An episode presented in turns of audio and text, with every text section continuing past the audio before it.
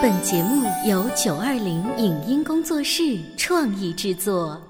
《潮爸辣妈》节目版权归合肥市广播电视台所有，任何未经允许的传播行为均属违规。欢迎与九二零影音工作室沟通合作事宜，电话零五五幺六三五零九三五六。你有你的钻石金龟婿策略，我有我的全家海岛游计划。你扛着单反泡妞，马不停蹄，我为孩子捕捉成长的美妙瞬间。你忽略我的魅力，我会证明这是谁的时代。你否定我的生活态度，我决定我的人生蓝图。帅哥俊男靠边站，靠边站。有了宝宝的潮爸魅力更爆发。窈窕美女靠边站，有了宝宝的辣妈魅力更火辣。我是辣妈，不是老干妈，我为自己代言。我是潮爸，不是太阳能浴霸，我为自己代言。潮爸辣妈。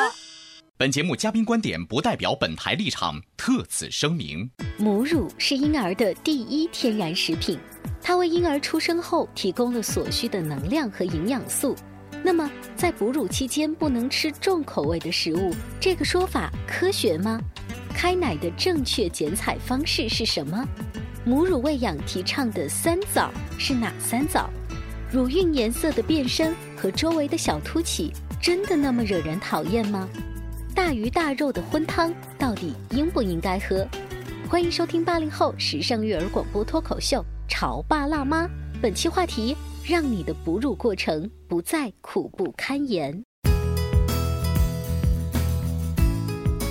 欢迎收听八零后时尚育儿广播脱口秀《潮爸辣妈》，各位好，我是灵儿。我是小欧，今天直播间为大家请来了花语哺育支持中心的季老师，欢迎您。欢迎季老师。大家好，季老师在平时的主要工作是帮助那一些产妇妈妈，尤其是新手妈妈，去指导她们建立一个信心以及具体的喂奶方法。你是一个大奶牛，你可以的，你可以的， 是这样子的一个工作流程吗？嗯，整个哺乳期遇到的问题我们都会解决呀， 都要解决不。光解决这个小奶牛想变成大奶牛的问题，哦也要解决大奶牛不想喂奶的问题， 大奶牛不想喂，为什么？因为会有很多的妈妈会对断奶呀、哦呃我要上班了能不能离乳啊，这些问题都会有疑问。哦，所以说这些是一个流水线的，对一个系统工程的开头到结束啊哈、那这样子的一段时间，大概现在在新手妈妈那个地方，她内心可以接受到的时间线是多少？我们基本上会在孕后期就开始对妈妈进行这种产前宣教，对，嗯呃，然后整个哺乳期有一种我们会持续讲陪法伴是嗯，呃，特别特别推崇的是说，如果可以让孩子吃到自然离乳，那对差不多都得一两岁了。那对于现在工作机制的妈妈来说，不太可能。OK，还有一种想法是，那我们往后推，推到六个月。那六个月的话，差不多她的产假结束。如果你能坚持的话，也是很好。再有些妈妈说六个月我都坚持不了，那你至少坚持一个月，就是月子里。如果还有些妈妈坚持不了的话，再往后推的话，那至少她的叫初乳要让孩子坚持，是有这几种时间选择的妈妈吗？我们一般见到的在月子里断奶的妈妈，通常是因为月子里她的哺育不太顺利，嗯，比如说，哎呀，我这出了各种各样的问题，我喂奶特别疼，真的不能喂，我这个奶就经常奶结，我真的不能喂，我就是必须要回奶，我受不了了。嗯，我的孩子吃奶粉也配合的很好，他跟我配合的还不好，所以有的时候可能妈妈在孩子很小月龄的时候就断奶。嗯，六个月的时候呢，确实有很多妈妈像你说的这样，我要去工作了，我没有时间照顾孩子，那就让他吃奶粉吧，反正六个月他也吃辅食了，对我需求没有那么多了。那么，喂到一岁的妈妈，大部分对母乳喂养其实有了一些心路历程，但是会有很多人讲，一岁以后奶水没有营养嗯啦，再吃你的奶它就不吃饭了，你还是给它断了吧。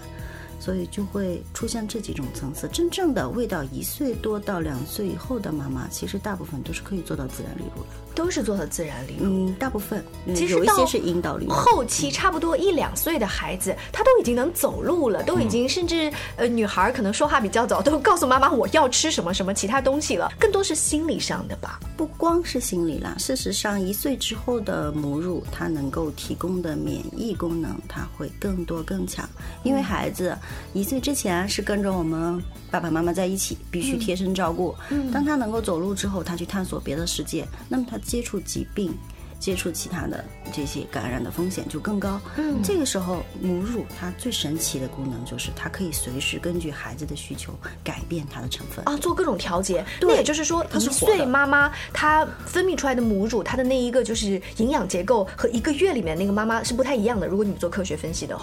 肯定会不一样。即使是同一个妈妈，她孩子生病期间和她孩子健康期间，她孩子胖的和孩子瘦的时候，她的母乳成分都是不一样的。就私人定制，就为他自己的孩子私人定制哈。对所以能做到一岁两岁自然离乳，这这这估计要进殿堂级了哈。其实我们身边就有一个这样的一个妈妈，她真心做到了两岁让孩子去。自然离乳，你知道吗？在我们整个这个办公大楼当中，她是唯一的一个，这这前无古人吧？可那可能是这么说，可是问题是。给他带来的痛苦，嗯，第一身材上的痛苦，嗯，被我们耻笑了两年多时间，人家二宝出来了，身材都恢复成小 S 了，你这还是那么胖，他说没办法，他在两年时间之内不能喝茶，不能饮咖啡，等等等等等等，哦，季老师一直在摇手，看来有误区是吗？ 是的，因为咱们刚才说了呀，就是第一期的时候咱们讲过。奶水是由孩子的需求决定的，和你吃多吃少没有关系。如果吃的多就能产奶的话，那让爸爸多吃点去喂孩子好了，对吧？这不是这样的。嗯，同时，咱们就是说，你这个孩子喂到两岁之后，他对于乳的需求，在他整个膳食结构之中，它的比例已经下降了。其实没有特别多的负担是需要你像月子里那么辛苦，一天喂个十几次。嗯，咱们真正的大的宝宝，他即使不喝你的奶了，你不还是给他的膳食结构当中会给他补充牛奶或者是配方奶这样的乳制品吗？嗯。那只要他能吃乳制品，为什么他不吃他妈妈自产的，要去吃那头牛产 的呢？ 就是啊，我也想也是，所以说妈妈如果真的是喂到一两岁的时候，你该吃火锅吃火锅啊，孩子也许会从你这个呃乳头里头吮吸到川菜的味 道，你小时候做了这个科普，说的很对，确实是妈妈吃的食物更多的是对乳汁味道的风味儿的影响，而对乳汁成分没有什么影响。那也就是说，四川的妈妈她们平均如果产出来的奶会辣一点、好吃一点，是不是？ 你说的很嗯对，因为全世界的妈妈，人类妈妈，她们的饮食习惯都是完全不同的。嗯，那她们的乳汁也和她们当地的饮食习惯会有一些匹配。嗯那么，如果你讲这个妈妈真的哺乳期有那么多忌口，不能吃火锅，不能吃什么，那四川的妈妈，你觉得你让她两年不吃火锅可 能吗？让湖南的妈妈不吃辣椒，那也不可能啊。所以说，舌尖上的味道可能真的是从母乳开始就已经影响了一代又一代这个地方的人了哈。是我们的节目呢，聊到这儿呢，你看啊，至少这个妈妈是已经顺利开奶的，啊她正在犹豫和纠结的是我要不要喂到自然离乳，但是嗯遇她到已疯奶 对她已经 是开奶了，顺利了。可是“开奶”这个词哦啊，在我第一次当妈妈的时候，我会觉得。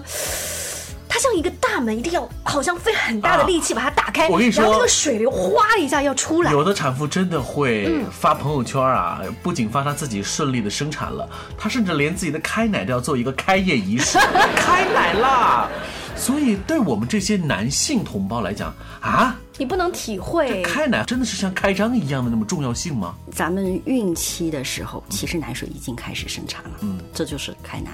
跟你孕产期后的没时有候关系。就已经有吗？但小宝宝对啊，他你们就会是不会发现，其实孕妇她虽然会经历很多身体上的不适，但是有一点还会很开心。基本上每个孕妇都会发现，哦，胸长大了。这大部分孕妇都会发现，是哦，我的胸又开始疼了。嗯，这就是她的乳腺为她的孕期哺乳期做的一个准备，她的乳腺又再次发育，她要开始哺育婴儿了。嗯，那么从孕中期以后，其实她已经开始生产乳汁，只不过因为孕激素的作用，它这个乳汁是不会离开你的乳房，就是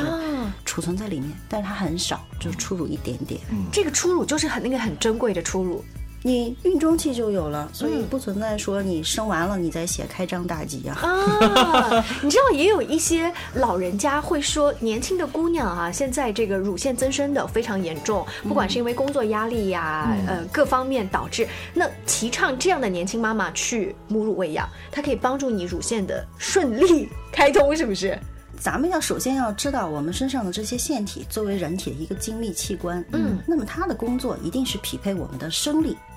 我们的生理正常女性的生理一个月是一个生理周期，嗯，那么事实上，这个人类的女性她每个月都有受孕的机会，嗯，那我们并不是每个月都受孕，嗯那么她每个月受孕的这么一个周期性，其实她的乳腺也会相应的跟着会有这么一个变化，嗯所以大部分的乳腺增生，其实你去看医生体检发现了，医生很多时候给你写的是随诊，嗯，随诊的意思，所以人就是，如果你觉得不是，你就来看。平时你注意观察。那么乳腺增生其实就是两种，大部分是生理性的，少部分是病理性的。病理性的乳腺增生，你就需要去找乳腺科医生了。生理性的乳腺增生，你要知道，它其实只是身体在告诉你，咱们要为下一次孕育做准备。嗯，或者就是医生告诉你说，啊、是因为你的例假前后的原因，可能你这一段时期过去之后就不会那么疼痛。对，它其实是匹配你自己生理状况。嗯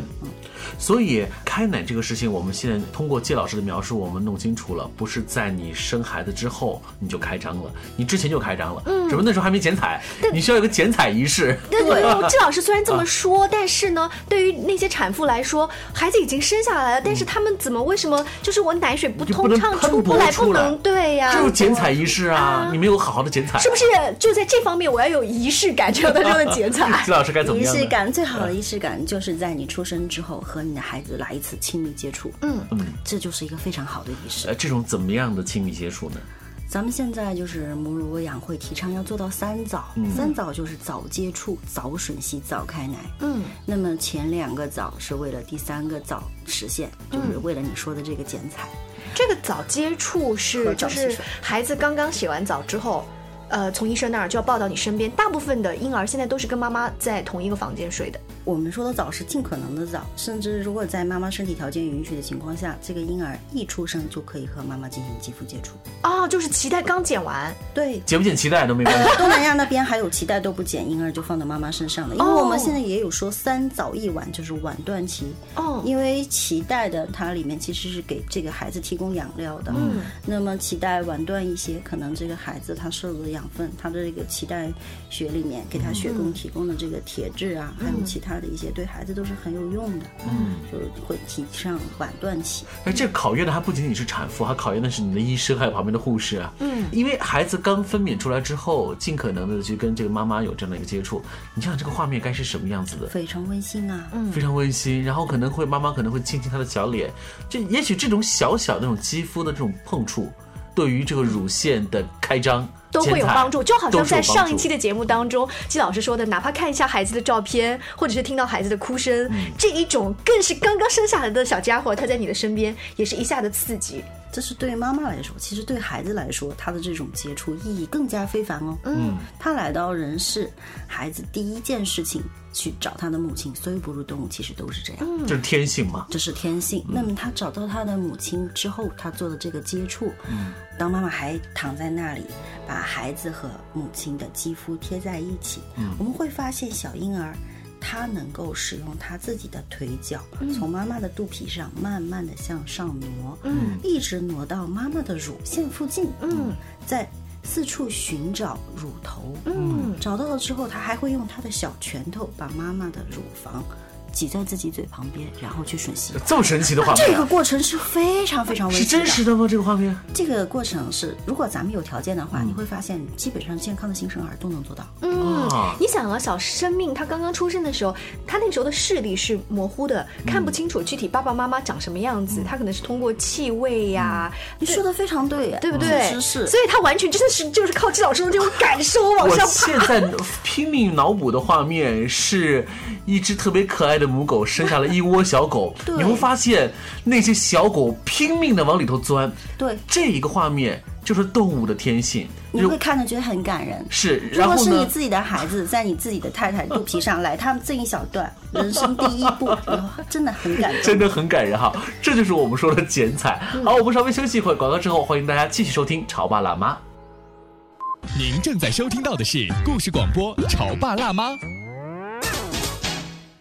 潮爸辣妈》播出时间：FM 九八点八，合肥故事广播，周一至周五每天十四点首播，二十一点重播。网络收听，请下载荔枝 FM、蜻蜓 FM、阿基米德、喜马拉雅、中国广播以及苹果 Podcasts，搜索“潮爸辣妈”，订阅收听。微信公众号请搜索“潮爸辣妈俱乐部”，参与节目互动哦。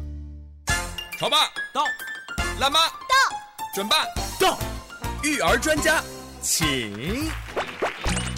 中国内地首档八零后时尚育儿广播脱口秀，陪你一起吐槽养育熊孩子的酸甜苦辣，陪你一起追忆自己曾经的小世界。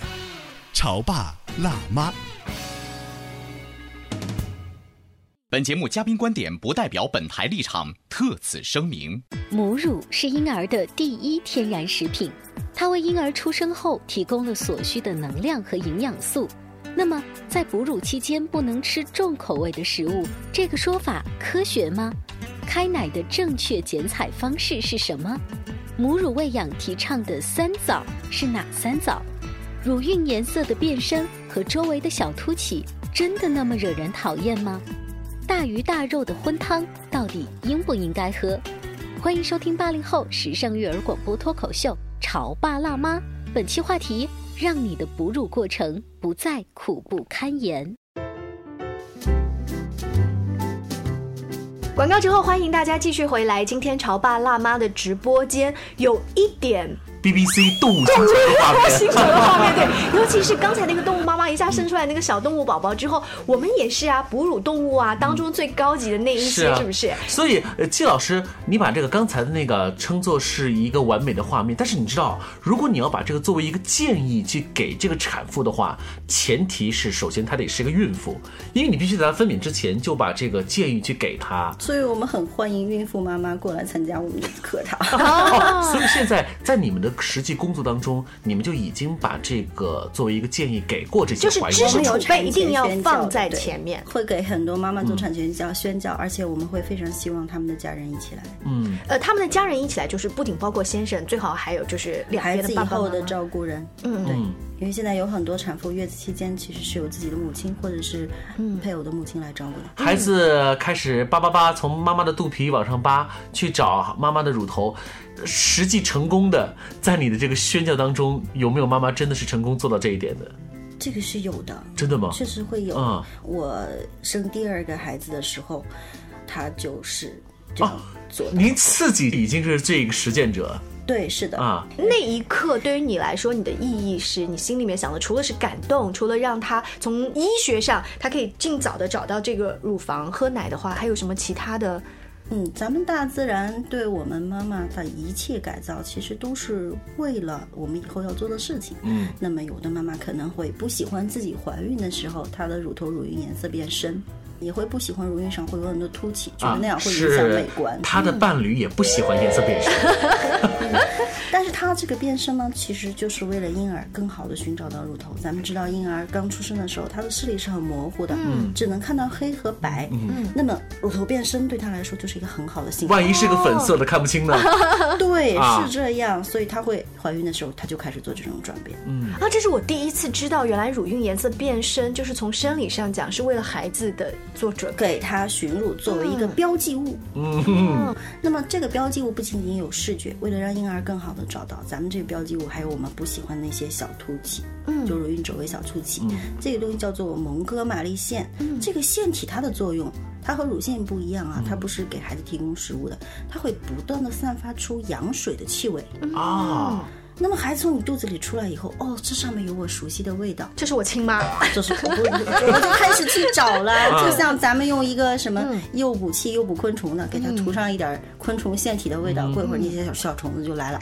是一嗯样大自然非常的神奇。嗯对，我要说的乳房是真的是很神奇哈、除了对于男性同胞来讲，它是个触感的体验之外，原来它对于一个孩子来说，这种吮吸的本身是有这么多精密的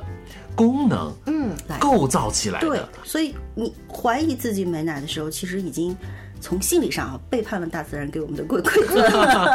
啊，这我们刚才说的都是开奶方面的一些基础的常识，但是在您实际去跟每一个新手妈妈去做指导的时候，可能会有，哎呀，季老师太好了，有你，你看我就一下子就开奶成功了，这个剪彩成功，但是也有一些比较失败的案例，他们共同的一些特点是什么？我们去处理一些妈妈的时候，因为不是每个妈妈都有机会在孕期就接触到母母乳指导，她们很可能是在自己哺育中遇到问题，才会就是接触到我们。我们会遇到很多妈妈生产完之后在等着下奶，嗯，要等个两天，然后突然发现那两天之后自己的胸胀的不行了，然后别人告诉她说你下奶了，她才开始喂，但有的时候那时候喂已经不太顺利了，嗯，也有可能在她这个胀得非常痛的时候，对乳房采取了一些按摩。呃，有很多妈妈特别受不了这种按摩，说这比生孩子还要痛。嗯，就是咱们这遇到很多，然后就是受了很多苦的妈妈。就那种催乳的那种感觉，这种催不摧残的摧摧残的催哈。呃，你知道，在我们的上一辈，他们很喜欢在产妇刚生完的时候喂鲫鱼汤，就是说所谓的下奶猪脚汤。后来我听到的一些想法是，在头几天反而不要喝这一些产奶量很大的汤，因为在你没有顺利开奶的时候，你在喝，就好像那个水管前面是堵着的，你后面不断的给它加压， 不断的加压，导致它更有可能发生一些在炎您症看。来呢，季老师？在我们看来，确实是不建议产后立刻开始喝汤。我们会通常建议产妇以清淡饮食为主。那么现在咱们当地的医院基本上配给产妇的这个营养，呃，在医院吃到的配餐都是比较清淡的，不会一开始就吃大荤汤，因为大荤汤咱们说汤的营养其实不如那些汤料的营养啦，就是你用鱼炖汤，那主要的营养其实在鱼身上，汤里没有多少营养。那么汤它之所以好喝，那是因为汤里面它更多的是脂肪，嗯，呃，味道可能会有一些氨基酸或者是其他的味道。那么脂肪喝下去之后，对于没有顺利喂奶的妈妈来说，她的乳汁会更粘稠，更难以出来，会加加重她这个淤积的情况。嗯，那所以在一开始的时候，我们也是清淡饮食，不光是要少喝大油汤，你自己的饮食当中油也要少一些。嗯，你说到这个的话，我就想起就有一些呃婆婆和妈妈，她们在后期啊看这个妈妈挤出来的奶，会放在光下面看，嗯，这个奶怎么怎么怎么样， 会来议论这个奶的成分，就通过他们的肉眼，他们能看出来、是跟你喝的汤有关，或者是怎么吗？我们正常说一个妈妈哺育她的婴儿，刚刚才说了，这叫私人定制款，是是吧？瘦的宝宝，她的妈妈可能她的奶水当中脂肪含量就会比胖宝宝妈妈的奶水要高，这个不是我们意上一志层决定的，嗯，它是自动它机制，是由啊孩子决定的。嗯，你这孩子太胖，他妈的奶水当中可能脂肪就会降低，因为他知道我这孩子已经抽中了，太嗯胖了，那我就肯定这奶水不能特别多的油。所以，我们通过外界来看一个奶水的颜色，或者它的这一种脂肪含量啊，这种成色啊，都是不科学。不科学。我们用一句话来回答说，季老师在节目里面说的， 我们这是私人定制。对，私人定制，而且通常你挤出来的奶，大部分我们说叫前奶。它本身就可能是乳清蛋白含量比较高，哦所以它可能会有一种灰灰的或者半透明的那种颜色，那就是乳清蛋白啊。你去买那个蛋白粉那种补品，你要买乳清蛋白会比买普通蛋白粉贵很多，因为乳清蛋白是咱们人奶当中的主要蛋白成分，它冲出来的颜色也不好看，不会跟你冲出来像椰奶或者像牛奶那样的厚重。哦，所以那个反而是很珍贵的。嗯，就不懂专业知识的各位婆婆们，不要说我们的奶看起来没有什么质量，看起来都白白 的、青青的。它那个乳糖对于婴儿大脑发育非常的重要。非常我们重的要人类婴儿之所以高级，就高级在脑子上，嗯咱们就是为了长脑子嘛。身体其实长大了，大部分人都是想减肥的啦。 很多妈妈都会要配备一个催奶的神器，一个按摩器。前两天我们在筹备这话题的时候，我听几个妹子在聊说，现在居然还有一种双乳的共同协作的这个机器，这么高级。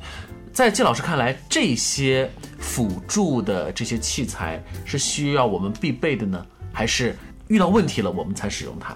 你说的不是按摩器吧？应该是吸乳器。吸乳器，这个东西对我们来说，它是一个乳汁移出的工具。嗯，乳汁移出的工具，我们正常情况下如果没有发生母婴分离，嗯，不需要额外排出乳汁的话，那么移出乳汁的方式就是由宝宝自己的吮 吸。那么如果你比如说咱们上班啦，你不能亲自喂你的宝宝，可能你就需要把乳汁移出，使用其他的工具。工具你可以使用吸奶器，也有的妈妈更喜欢自己手挤奶。嗯，所以对于孩子来说，他必须要从小就学会模式的切换，他自己要去判别那个乳头到底是真的还是假的。呃，如果说六个月以后妈妈已经上班了，那这一个奶水虽然已经棒到了牛奶瓶里哈，但是孩子其实在喝的时候，他是可以感受得到的，这个味道还是妈妈奶的味道。也有一些讲法说，如果这个奶水已经挤出来了，放在了奶瓶里，会不会放在冰箱里还会造成它不新鲜不好？我们就把它扔掉了吧？还是等妈妈下班回来再亲自哺乳，这样比较好？这种奶水的储存有没有讲法？奶水的储存是有讲法，因为你放在温度高的地方放了很久，它一定会变嗯质。它和其他的食物这是一样的，它有科学的储藏方法。嗯，这些基本上你在使用储奶袋、储奶瓶的时候，上面都会有说明，会告诉你。嗯、你说那种等妈妈下班回来再喂的话，我们刚才说了，乳质量是由孩子需求决定的。如果他真的那么长时间才移出一次的话，可能会对他的乳量有影响。哦，对，大脑就会觉得我这个订单这么久才来一单，那我就嗯少不生产一产那点么吧。多吧？嗯，所以说，你看，在你奶孩子的这个期间当中啊，你这个上班本身，嗯，会对于你的乳汁的这个生产和调配的机制也会产生影响。这也是为什么现在有一些公司会给就是新生儿的妈妈会有一个哺乳的时间啊，有一些真的是爸爸就带着孩子在公司楼下来上来送奶喝、 啊，然后再接走哈、有这样的的爸爸情给况我点赞。因为辛苦是辛苦了点，但这样是符合这个规律的。嗯，对于我们来讲，呃。符合规律的事情，就一定会让它可以以自然的方式来呈现出来。喂奶、产奶是一样的道理。对所以我们觉得，呃，请季老师来做客我们节目，我就想本真的想告诉给所有的妈妈和准妈妈们，喂养乳汁喂养是件再正常不过的事情了。我们不需要做过于强烈的人工的调配的手段哈。嗯，当然啦，关于在慢慢喂奶路过程当中，不管你是选择一个月、六个月，甚至是一两岁自然离乳，刚才我们只是说了一个开奶，这个中间，你知道有一些已经顺利开奶的妈妈，在循环喂奶的过程当中，也会出现了奶结，是甚至是炎症。那如果说她不小心，比如说感冒发烧了，因为在哺乳，她能不能吃药，这些都是后续当中遇到的一些实际问题。我们在以后的潮爸辣妈关于母乳喂养的这个话题当中，继续请季老师做客直播间，更多关于育儿方面的话题，大家也可以来关注一下潮爸辣妈的微信公众号，搜索“潮爸辣妈俱乐部”。下期见，拜拜。再见。今天在节目的尾声呢，我们要为各位送出一个好福利喽，就是关于小朋友们最近都喜爱的《超级飞侠：乐迪的秘密任务》的舞台剧的演出门票。嗯是的，从国内首次将乐迪把动漫形象变成人偶形象，然后呢，利用一些投影技术，结合大型的气球道具啊、舞台布景啊以及机关呐、让小朋友们可以看到他们喜欢的这种动画形象，嗯一下在他们的舞台身边。是啊，这个演出的演出时间呢是在下个月的七号、八号，连续两天在合肥大剧院的歌剧厅。那么关于票务的咨询热线呢是零五幺六三五零幺二二二六三五零幺八八八。提醒一下哦，在去年北京演出的时候，可是四场座无虚席，所以还不快去抢票吗？以上节目由九二零影音工作室创意制作，感谢您的收听。